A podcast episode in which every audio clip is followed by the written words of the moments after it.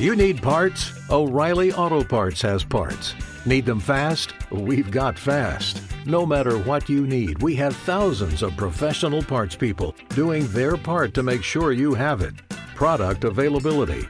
Just one part that makes O'Reilly stand apart. The professional parts people. oh, oh, oh, O'Reilly Auto Parts.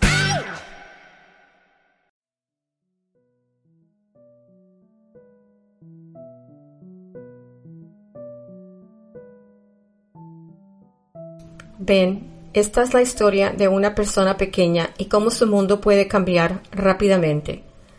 La casa no había sido renovada desde los años 70 cuando sus padres la compraron, hacía como 20 años. Vivieron en la misma casa, la cual no era aislada en esa época. Poco a poco, la casa vecinas fueron siendo renovadas o demolidas totalmente, dejando solo una pared para comenzar a construir casas nuevas. Ahora todas eran diferentes. Anteriormente eran casi idénticas. El vecindario había sido construido para familias de clase media buscando casas económicas en un vecindario cerca de la ciudad. Como los lotes eran grandes, las casas ahora estaban más separadas las unas de las otras y hasta habían construido calles sin salida en muchas de las calles para evitar que el tráfico pasara por el vecindario. Los niños eran los que más usaban estos, pues ponían diferentes juegos como baloncesto y rampas de madera para patinar durante los fines de semana, tomando las calles como sus propios parques. A él no le importaba, pues no los oía ni a ellos ni a nadie, ya que la casa estaba en una pequeña colina. Tampoco tenía que pasar por las calles cerradas, pues el camino hacia su casa era por el lado y la entrada al garaje estaba completamente oculta. Trabajando desde su casa le permitía a Víctor no tener que salir con frecuencia y casi todo lo podía pedir en línea. Era mejor no salir, no importaba cómo el mundo había cambiado, siendo supuestamente más tolerante con personas con incapacidades. Aún era imposible evitar las miradas de sorpresa y curiosidad. Los peores eran los niños. Algunas veces le preguntaban si él era un niño como ellos. Las madres lo silenciaban rápidamente. El aislamiento tal vez no hubiera sido tan extremo si sus padres lo hubieran expuesto a una vida diferente, no igual a la de los demás, pero diferente. En el colegio no tuvo muchos problemas, pero amistades jamás tuvo. Era parte de grupos de estudio, pero él jamás había invitado a un grupo a su casa y menos a un desconocido. Sus padres ahora estaban en una casa de enfermos, ya que desafortunadamente habían sucumbido a la demencia sin recordar mucho.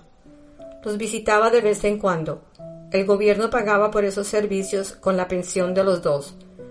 Hubiese querido que recordaran para gritarles cómo era posible que lo hubieran aislado de esa forma, tratándolo como si fuera retardado y tuviera problemas de cognición. Todo lo contrario. Sus notas eran perfectas y al graduarse del colegio y preparatoria sus grados jamás bajaron. Tampoco sus padres lo ayudaron con su autoestima. Le recordaban una y otra vez que el amor no era para una persona como él, y lo mejor que podía aspirar era tener amistades.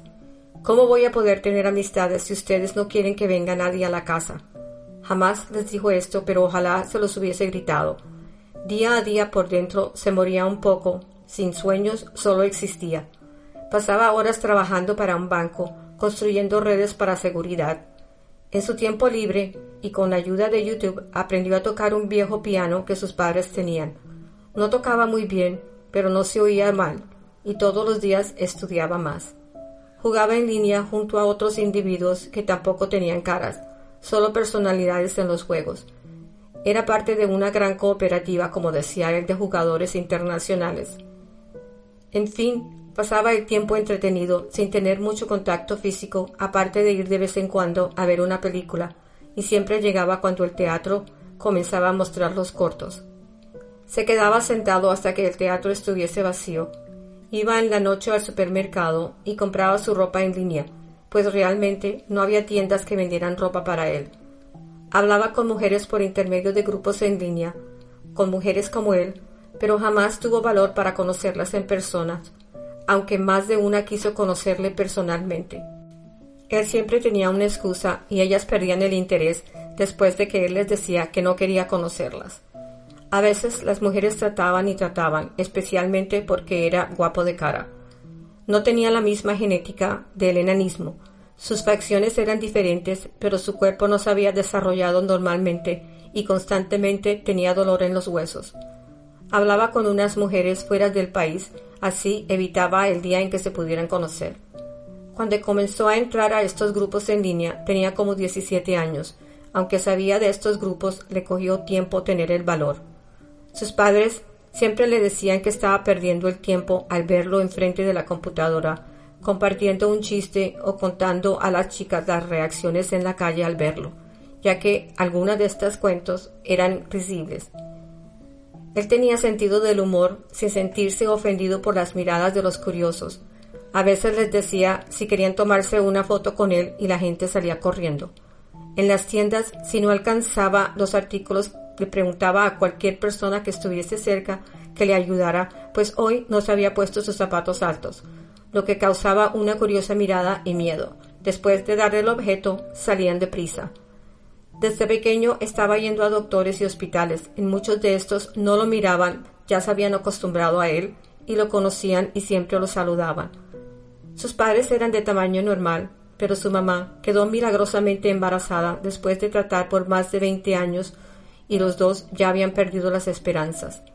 El impacto de su nacimiento causó que su mamá entrara en una depresión y que su padre comenzara a trabajar más. Al nacer con displasia genética, una mutación de una esperma o un huevo descubierto después de haber nacido, les hicieron exámenes a sus padres, pero ninguno quiso saber quién tenía el gen o si alguno de ellos era o eran los dos. Y aunque su mamá, por ser de edad, tuvo un ultrasonido durante su embarazo, el enanismo no se puede diagnosticar tan temprano. Sin embargo, él nació sin problemas en la espina dorsal y no tenía piernas cascorvas, evitando futuras cirugías. Al enterarse la familia, una de las hermanas solteras de su mamá vino a ayudarles y se quedó viviendo en la casa por cinco años. Realmente ella fue la que lo crió mientras su mamá tomaba pastillas para la depresión. Cuando al fin sus padres lo pusieron en la escuela, sabiendo leer y escribir, le fue fácil unirse a la clase, pero empezaba a notarse su tamaño en comparación a los otros niños. Su mamá le mostraba afecto y se sentaba con él a leerle, lo bañaba y le cantaba, pero siempre pretendía que él era un niño normal como todos. Incluso al llevarlo al pediatra no podía entender por qué sus extremidades eran tan cortas y su cabeza más grande.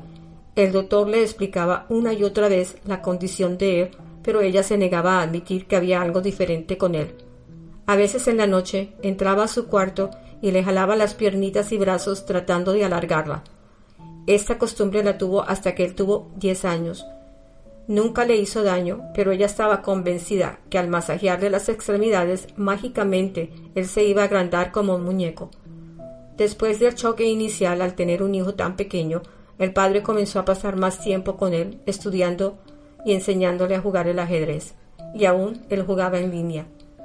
Después de cumplir los trece años todo cambió en su casa. Su padre comenzó a alejarse de él y su mamá siempre andaba entretenida viendo novelas. Él creía que ese había sido el momento en que sus padres se dieron cuenta de la realidad y no podían soportar la idea de que él realmente tenía limitaciones físicas y se estaba convirtiendo en un hombre que posiblemente viviría con ellos para siempre. La voz le cambió. Su cuerpo comenzó a desarrollarse mientras continuaba siendo pequeño y ya no podían, no lo podían tratar como un niño. Poco a poco se convertía en un hombre por fuera y sus padres estaban asustados sin saber cómo tratarlo. Creyendo que lo mejor para él era mantenerlo lejos del mundo, se aislaron más y más, recordándole siempre que lo que él veía natural y lo que le venía a él naturalmente a otros, para él iba a ser siempre una batalla. Él podía ilusionarse con una chica que lo trataba bien en la escuela, pero su mamá le decía, tal vez te tenga pena. No te dejes llevar por estos sentimientos, se me rompería el corazón si te viera sufrir, le decía ella. Y yo, le quería gritar él. Soy yo el que está sufriendo ahora. Soy yo el que quiere tener una vida fuera de esta casa. Soy yo el que va al colegio y me toca defenderme a diario de los ataques brutales de compañeros ignorantes. Siendo tan buen estudiante, no le faltaban grupos de trabajo que lo querían como líder en proyectos durante sus estudios. Era ahí donde veía cómo cambiaban las relaciones con otros estudiantes, Durante esas horas su tamaño no importaba, su mente era la cual ellos admiraban. Después de que sus padres entraron a la casa para enfermos, él mandó a construir un escalón alrededor de la cocina y bajó todos los gabinetes. Poco a poco fue arreglando la casa y los muebles para que fueran accesibles, algo que sus padres jamás hicieron por él. Tenía una rutina estricta. Se levantaba a las seis de la mañana, hacía ejercicio, pues el dolor en los huesos era constante y tenía que tomar sus medicamentos. Trabajaba por dos horas, se levantaba de su escritorio y se hacía café. Hoy, aunque era sábado, había decidido trabajar por unas horas. Venía con el café en mano cuando escuchó el timbre de la puerta. Acercándose a la puerta, vio por la ventana a una mujer con un perro de servicio parada en la entrada. Colocó el café en una mesita y abrió la puerta. ¿La puedo ayudar? dijo él. Sorprendido de ver a una mujer sola, aparte de su perro, pensó que era una misionera y le iban a dar panfletos sobre religión. No sería la primera vez. Sin embargo, los misioneros que habían ido no sabían cómo actuar al verlo y sus sonrisas siempre se agrandaban mientras miraban hacia abajo para poder mirarlo directamente a los ojos. Esta vez la mujer no miró hacia abajo. Detrás de sus grandes lentes oscuros su mirada permaneció fija. Víctor miró al pastor alemán y vio que era un perro para ciegos. Por favor, pase, le dijo él. Esta vez ella miró un poco más abajo hacia donde venía la voz. Gracias, dijo ella, y entró confiadamente. En una mano tenía la correa del perro y en la otra un maletín ligero, confirmando sus sospechas de que era una misionera. No sabía si la tenía que tomar del codo para llevarla a la casa. Por un momento fue Víctor el que no sabía cómo portarse. Así deben sentirse las personas cuando me ven, pensó él. Pero ella era una mujer atractiva y si la miraban a ella tal vez no se daba cuenta. Tal vez no le importaba tampoco. Fue el perro que lo sorprendió. El perro la dirigió hasta la sala donde ella se quedó parada. El perro lo miró como preguntándole ¿Y no le vas a pedir que se siente? Perdóneme, por favor siéntese. No sabía si se lo estaba diciendo al perro. Ella se sentó moviendo la falda hacia un lado como para no arrugarla. Hacía muchos años que no veía a una mujer hacer esto, pues todas usaban pantalones ahora. Huele a café, dijo ella. Cierto, perdone, ¿me desea una taza? Sí, gracias, y no se disculpe más. Esta vez sirvió el café en una taza y un plato bonito de los que su mamá tenía en vez de una de las tazas gigantes que él usaba. Sin embargo, después de poner el café enfrente de ella, fue por su taza. Bueno, no va a ver mi taza, pensó él. Con cuidado se acercó hacia la tacita donde le sirvió el café y el perro con un pequeño toque del hocico la guió una pulgada más hacia la derecha. Impresionante, pensó él. El perro lo miraba fijamente. ¿Sería que tendría que darle algo al perro tal vez? ¿Agua? Dígame, ¿le puedo traer agua al perro? No, gracias. Él me deja saber cuando está con sed. Además, no hace calor. Hoy es un día muy bonito. Bueno, dijo ella. Primero, gracias por dejarme entrar a su hogar. No son muchas las personas que son tan amables al ver a una persona ciega en la puerta. Otras se asustan al ver a Ben dijo acariciando las grandes orejas del pastor alemán. Me imagino que más o menos tiene idea de por qué estoy acá. ¿Evangelización? dijo en voz baja y con timidez. No, y sonrió. Estoy vendiendo suscripciones de libros o de revistas. Al comprar una de estas suscripciones mensuales, tiene la oportunidad de escoger varios temas interesantes, los cuales le llegan por correo sin necesidad de ir a una librería o una tienda. Él sonrió pensando, ¿será que ella sabe que no me gusta salir? Debe ser una coincidencia, o sería que alguien la mandó sabiendo que yo vivo acá. Decidió empezar a hacer preguntas. ¿Usted sabe mi nombre? ¿O alguien le dio esta dirección? No, soy parte de una organización que ayuda a personas incapacitadas a socializar y a darles algo que pueda beneficiar a la comunidad. Las direcciones y los apellidos vienen de acuerdo a un sistema matemático de acuerdo a la localización urbana. Por ejemplo, si está retirado de un centro comercial, la demográfica, el sistema educativo, como si fuera al azar, dijo él interrumpiéndola. Ella se quitó los lentes y él la miró fijamente. No tenía ninguna de las características de una persona ciega. Los ojos parecían que lo estaba mirando. Estoy haciendo lo mismo que la gente hace conmigo, buscando por características como si yo supiera lo que es no tener visión, pensó él avergonzado. Como sabe, es difícil para gente como nosotros. ¿Como nosotros? dijo él. No lo tome mal. Digo como nosotros porque al oírlo hablar sé que es una persona pequeña. Él sonrió. Jamás lo habían llamado persona pequeña. Solo había oído esto en la televisión y en las películas. Porque ahora era políticamente correcto llamarlos así y no enanos. La hice sonreír, ¿cierto? No se sorprenda. Al sonreír, los labios hacen un ruido que me indica que sonrió. Y ahora soy yo la que está sonriendo. No sabía eso. Sé que el sentido auditorio de las personas sin vista es superior. Más o menos como el de Ben, dijo ella, aunque Ben también ve reacciones y movimientos minúsculos que le permiten anticipar ciertas reacciones. No todos tienen la habilidad de tener a alguien como Ben, que fue entrenado por años a gran costo. Yo tuve la suerte al ser elegida por una familia que lo donó después de que su hija murió de cáncer. Esta historia se pone cada vez más triste, pensó él.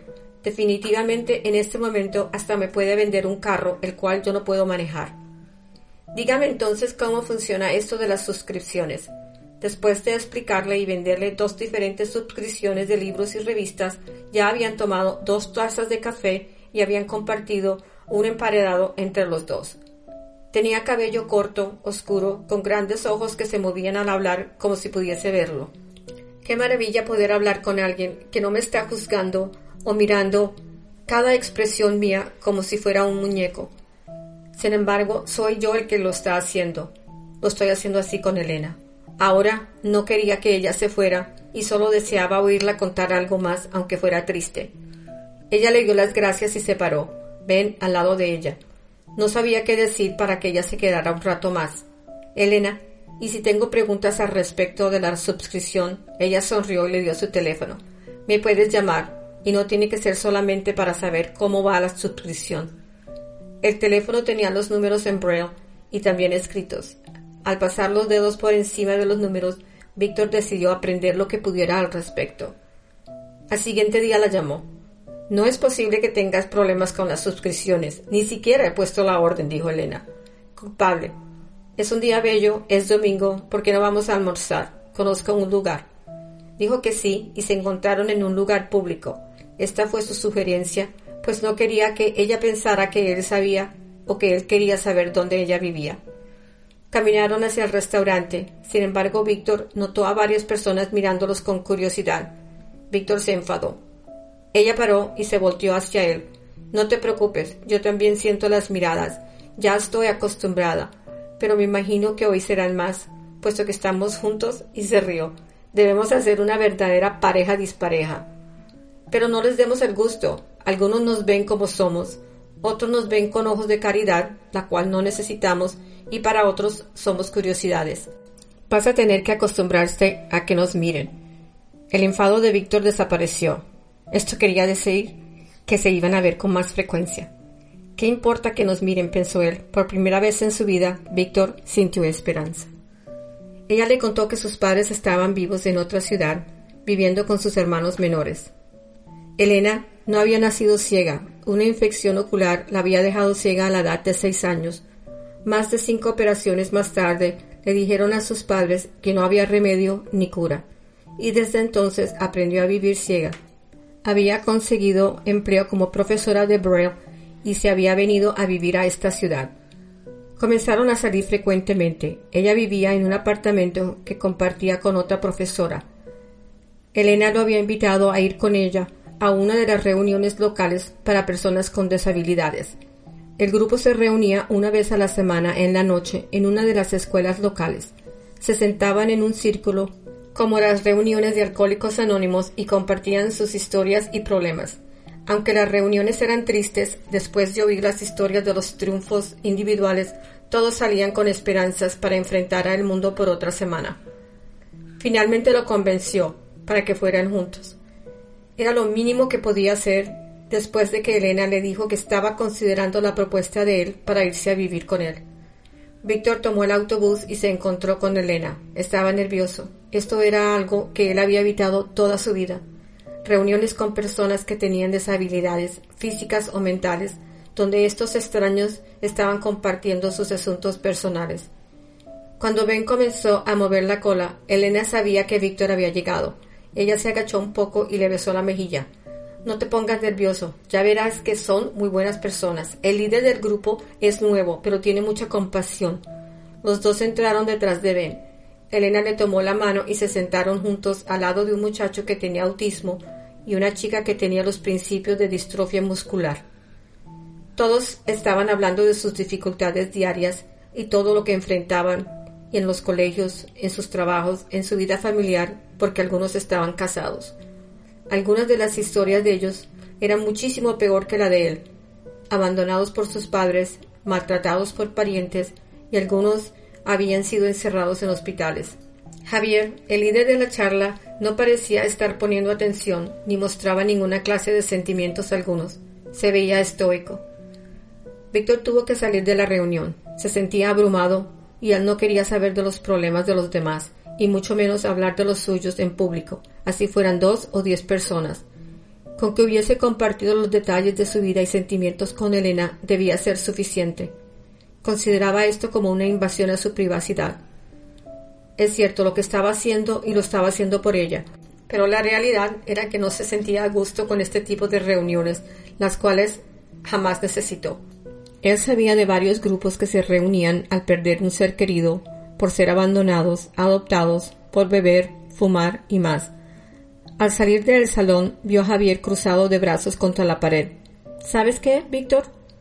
Si no puedes compartir es totalmente normal. Sin embargo, nos gusta que la persona que te ha traído aquí pueda compartir en un medio público sus experiencias y sentimientos. Si no eres capaz de hacer eso, pues tal vez no sea la persona adecuada para Elena. Creí que con tu condición serías un poco más flexible. Javier lo miró con una semisonrisa en los labios, confirmando las sospechas de Víctor, que Javier no era lo que pretendía ser. Mientras Elena hablaba, la miraba intensamente. Sus ojos, que estaban tan separados el uno del otro, con una nariz chata y dientes amarillos, no podían esconder su deseo por ella. Realmente el hombre era repugnante. No se explicaba cómo había conseguido este trabajo donde hay que tener simpatía por los demás y alguna clase de humanidad, la cual claramente él no tenía. Me parece comendable de que te preocupes por el bienestar de Elena, pero ella no es una chiquilla y puede tomar sus propias decisiones, respondió Víctor. Yo sé que no es una chiquilla, pero con su ingenuidad puede ser fácilmente guiada a cometer errores y poder identificar situaciones, digamos, comprometedoras. Por cierto, ¿no debería usted estar dentro del cuarto guiando la conversación? preguntó Víctor. A veces los dejo solos, es como un recreo. No me parece apropiado que los deje solos. ¿Acaso tiene miedo de que le pase algo a Elena? Sí, me preocupo en este momento. Todos ustedes son extraños. No los conozco y no sé nada del grupo, contestó Víctor. Le dije que debería unirse a ellos para conocerlos, pero haga lo que quiera. En ese momento la puerta de la sala se abrió y salieron. Elena fue la última. Ben la guió hasta Víctor y se sentó. Esperando a que Víctor le pusiera la mano encima, Víctor lo acarició. Javier se fue siguiendo al resto del grupo. Te fuiste de la reunión, dijo ella. Sí. Sabes, no tienes que hablar ni compartir si no lo deseas, y yo puedo venir sola como lo he hecho por meses. Pensó en la conversación que tuvo con Javier y le dijo Voy a venir contigo pero no voy a compartir, ¿te parece? Ella sonrió. Le tomó el codo y salieron. ¿Cómo te pareció el grupo? Diferente, dijo él. ¿Y Javier? No me agrada ese tipo. Ella paró y se volteó hacia él como si pudiera verlo. Es un hombre muy dedicado y hace esto por muy poco sueldo. Él también pasó malos ratos, pero lo pudo superar. No ha estado con el grupo por mucho tiempo. La mujer que lo dirigía no pudo continuar, entonces nos mandaron a Víctor. Realmente Él ha sido muy paciente con todos. Para nosotros no fue fácil el cambio. Ella continuó caminando hasta llegar a la parada del bus. ¿Cuáles son las cualificaciones necesarias para ser el líder de este grupo o de un grupo? preguntó Víctor. Tienen que pasar por una extensa investigación y tienen que completar los cursos establecidos por la ciudad, pasando los exámenes. ¿Y él tiene algún título como sociólogo o psicólogo? No, no es necesario en este grupo. ¿Por qué tanto interés en él? ¿Porque no te gustó? No, tal vez algún día yo pueda ser el mismo, pueda ser un líder, de un grupo y tengo curiosidad. ¿De verdad? dijo ella volteándose nuevamente. Ya viene el bus, dijo ella. Tus oídos son supersónicos, dijo Víctor. No, Ben me avisó moviéndose hacia adelante. Ben los miró a los dos, esperando pacientemente a que el bus parara, entrando primero y guiando a Elena. Sin embargo, miró hacia atrás, asegurándose de que Víctor también entrara, lo cual no era fácil, pues a veces se le olvidaba al conductor bajar el escalón. Al llegar a casa, Elena se quitó su bufanda y suéter, colgándolos al lado de la puerta, y le quitó el collar a Ben, el cual fue directamente a la cocina buscando su plato. Conociendo dónde estaba cada mueble, caminó hasta la cocina abriendo el refrigerador. Se volteó hacia Víctor. ¿Ensalada con pasta? Víctor ya se había acostumbrado a que ella tomara la iniciativa cocinando, pues le gustaba y no tenía problemas en la cocina. Al principio él le quería ayudar, pero se enfadó varias veces y después él la dejaba en control de la cocina. Jamás se cortó ni se quemó. Era como si realmente pudiera ver. Tenía formas de saber medidas y temperaturas. Víctor había marcado las temperaturas que ella usaba frecuentemente. Volvieron a hablar sobre la posibilidad de que Elena y Ben vivieran con él. Finalmente, Víctor la convenció y comenzaron a hacer planes. Los dos estaban enamorados por primera vez. Era cierto que tenían problemas físicos, pero se entendían y estaban seguros de que tenían un futuro juntos. Al día siguiente, mientras ella estaba en el apartamento hablando con su amiga, contándole lo feliz y sus nuevos planes, Javier se presentó en la casa de Víctor. La sorpresa y la ira de verlo ahí parado fue obvia para Víctor. Él sonrió cínicamente y le pidió si podían hablar dentro de la casa. Siento mucho lo ocurrido el otro día. Creo que fui un poco rudo con usted. Verá, yo le tengo mucho cariño a Elena y no quisiera que le rompieran el corazón. Mire, Javier, yo no tengo nada de qué hablar con usted y muchísimo menos al respecto de Elena. Yo sé sus intenciones y no creo que Elena deba seguir yendo a su grupo. Por favor, salga de mi casa. Como le dije, solo quiero lo mejor para ella. Por ejemplo, ¿qué tal que tuviera un accidente entrando o saliendo del colegio o tomando un bus? Lo mismo le puede pasar a Ben. ¿Me está amenazando?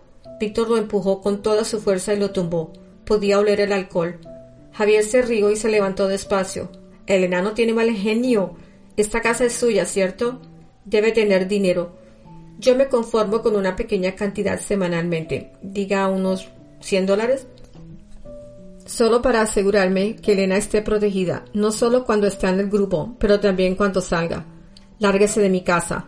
Elena no va a volver a su grupo y déjeme preocuparme de su protección. Olvídese de su chantaje.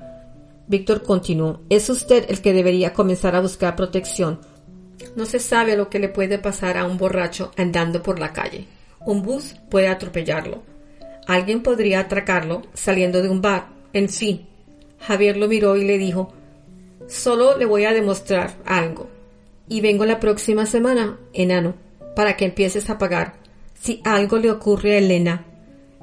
¿Qué vas a hacer? ¿Ir a la policía? Imagínese la cara de los oficiales al ver al enano y a la ciega.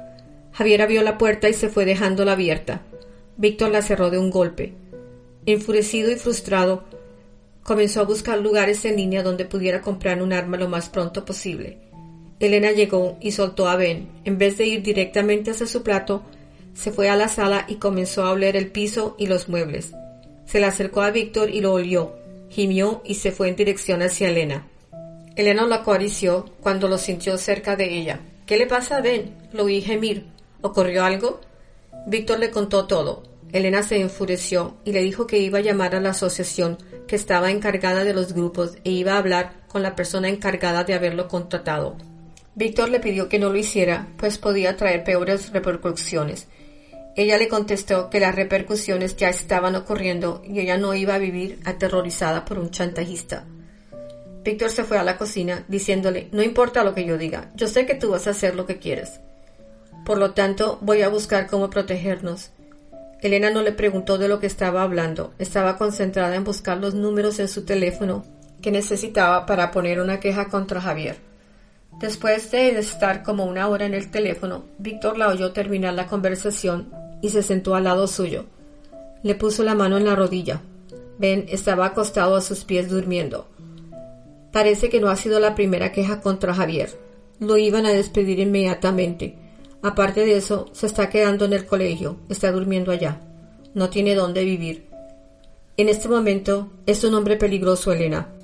No tiene nada que perder. Sin trabajo, sin casa, estoy seguro que va a venir a buscar venganza. Estemos listos entonces, dijo ella. No me es posible comprar un arma. Tengo que esperar un periodo de tres días. Sin embargo, voy a ir mañana a tratar de comprar una en una casa de empeño. Por ahora puse la aplicación. Elena le dijo, lo siento, siento que te hayas tenido que involucrar en esto, pero yo no lo siento. Si estuviese sola, sería peor, y al menos ahora estoy acá para protegerte, le dijo mientras la abrazaba. Sin embargo, voy a llamar a la policía, dijo ella sin hacerle caso a Víctor. La policía vino para hacer un reporte oficial. Mandaron a una patrulla al colegio, pero no lo encontraron. Debe estar borracho en alguna parte, dijo Víctor. Aunque él pensaba que la policía no los iba a tomar en serio, fue todo lo contrario. Estaban preocupados por la seguridad de los dos y querían que se fueran a un hotel o a donde una amistad. Elena y Víctor decidieron pasar la noche en el apartamento donde vivía Elena, mientras la policía trataba de encontrar a Javier. Una patrulla los llevó a los tres a el departamento de ella, y entre todos y su amiga se acomodaron en el cuarto de Elena hablando casi toda la noche. La policía no la había encontrado, pero tenían una pista. Alguien lo había visto subirse a un autobús en rumbo a otra ciudad. El billete que compró era solo de ida. Alertaron a la policía para que inspeccionara el bus en la siguiente parada y lo trajeran de vuelta para interrogarlo. Cansados de esperar y con la ilusión de que Javier no estaba en la ciudad, volvieron a la casa. Uno de los policías le dijo que iban a mandar una patrulla cada hora mientras lo encontraban. Pasaron dos días más y no había noticias de él, no lo habían encontrado en el bus y ninguno de los contactos que había dado en sus referencias tenía idea de dónde podía estar. Víctor no le contó a la policía que había completado el permiso en línea y solo tenía que ir a identificarse y pagar por el arma. Elena no le dijo nada. Ella sabía que él tenía razón, estaban indefensos hasta que lo encontraran. La patrulla ya no estaba viniendo cada hora, estaban más relajados, venían cada dos o tres horas, sin embargo, era un poco alivio para ellos. Hasta Ben estaba en alerta. Él sabía que algo estaba ocurriendo. El mundo le estaba probando a Víctor que era cruel y que él era insignificante. ¿Cómo podía ser que al fin estaba viviendo una vida feliz, llena de esperanzas, y ahora estaba siendo atormentado por un demente? Víctor no podía dormir. Elena dormida al lado de él respiraba profundamente, y a sus pies Ben con las orejas paradas. Ben tampoco había dormido. Cada ruido que oía empezaba a moverse y saltaba de la cama. Víctor se sentía mejor sabiendo que al día siguiente iba a recoger su arma. Oyó un carro parar enfrente de la casa. Ben saltó de la cama corriendo enfrente de Víctor. Era la patrulla. Víctor movió la cortina para que lo viera y el patrullero movió la cabeza. No había cómo dormir, pensó Víctor. Ben y él se quedaron en la sala y se recostaron en el sofá hasta que amaneció, al fin quedándose dormido. El primero que oyó el ruido fue Ben, que saltó encima de Víctor para levantarlo y corrió a la habitación donde Elena dormía y la despertó. Ben corrió hasta la sala justo en el momento en el cual Javier le disparó a Víctor. Ben se lanzó enfrente de él y aunque herido atacó a Javier mordiéndole la muñeca. Parte de la bala le había pegado a Víctor que estaba sangrando en el piso. Ben sacudió la mano derecha de Javier y el arma fue a parar cerca a un sillón. Elena, oyendo con atención, corrió rápidamente y comenzó a buscar el arma debajo del sillón, y al encontrarla se paró con ella en mano. Escuchó por unos instantes y oyó el gemido de Ben. Víctor estaba semisentado, tratando de acercarse al perro, que estaba herido en una pierna y estaba sangrando. Víctor vio que Elena tenía a Javier en la mira. Se quitó la camisa presionando la pierna de Ben para evitar que se desangrara. Ben lo miró y por primera vez le lamió la mano. ¿Cómo estás? preguntó Elena. ¿Y Ben? ¿Está herido? Los dos heridos pero aún vivos. Javier en el piso con la muñeca ensangrentada trató de pararse con dificultad. Quieto, le dijo Elena. Javier se rió. ¿O qué? ¿Me vas a disparar? ¡Qué espectáculo de amor! El enano y el perro heridos y la ciega convencida de que me puede disparar. Intentó pararse sin hacer ruido, pero Elena le disparó tan cerca de la mano herida que lo quemó. Tal vez no lo pueda ver Javier, pero puedo escuchar el latido de su corazón y su respiración. y sé que también lo puedo matar y sería en defensa propia o un accidente. ¿Quién creería que una ciega le puso una bala entre los ojos? Víctor buscó el teléfono y llamó a la policía diciéndoles que trajeran una ambulancia. La patrulla estaba a punto de llegar a la casa para hacer su ronda cuando recibieron la llamada. Entraron con armas en mano y no podían creer que en efecto Elena tenía el arma apuntando directamente entre los ojos de Javier. Le tomaron la mano para que bajara el arma mientras le ponían esposas. Elena se volteó y se agachó enfrente de Víctor y Ben. Puso su mano encima de la de Víctor, que aún apretaba la pierna de Ben, y ella comenzó a llorar y temblar. Es una herida leve. Los dos tenemos heridas leves. Se ve peor de lo que es, le dijo Víctor. Ella contestó Yo no puedo ver. Al llegar la ambulancia, sacaron la camilla y pusieron a Víctor y a Ben en la misma. Los dos cabían perfectamente. Ben reposando encima de Víctor con un vendaje en el muslo y Víctor con un vendaje en el hombro, los dos con oxígeno. Los dos necesitaban cirugía, pero van a estar bien, le dijo el paramédico. Un oficial tratando de calmarla la llevó al hospital en donde un veterinario que él había llamado en ruta los esperaba. En la entrada de emergencia, él examinó a Ben cuando lo bajaron de la camilla para llevarse a Víctor. El oficial le dijo hay que esperar a que nos den noticias. Por ahora está en buenas manos. Elena lloraba tapándose la boca para no gritar. El veterinario le dijo que se fuera con Víctor, ya que él se iba a llevar a Ben en su auto. El veterinario le había dado un sedante y lo iban a operar inmediatamente para ver si había daño en el muslo. Su nombre es Elena, ¿cierto? y le extendió la mano. Me llamo Tony. No se preocupe, este héroe le salvó la vida. Cuente conmigo, pues yo se la voy a salvar a él. Se llama Ben, dijo entre lágrimas, tocándole y besándole las orejas. En el momento que salga de cirugía, llamo al oficial que la trajo para darle las buenas noticias. Vaya, Ben está en buenas manos. El oficial la ayudó a entrar al hospital y Víctor ya estaba en camino a cirugía. Los tres se habían salvado. Mientras la anestesia aún estaba en su cuerpo, Víctor vio a Elena sentada al lado de él. Medio dormido dijo Todas estas personas nos ayudaron. Lo hicieron de corazón, sin mirarnos con pena. Se quedó dormido pensando no había duda que había gente buena en el mundo, personas que los defendieron, personas que nos ven realmente sin pensar que somos diferentes. Muchas gracias por escuchar.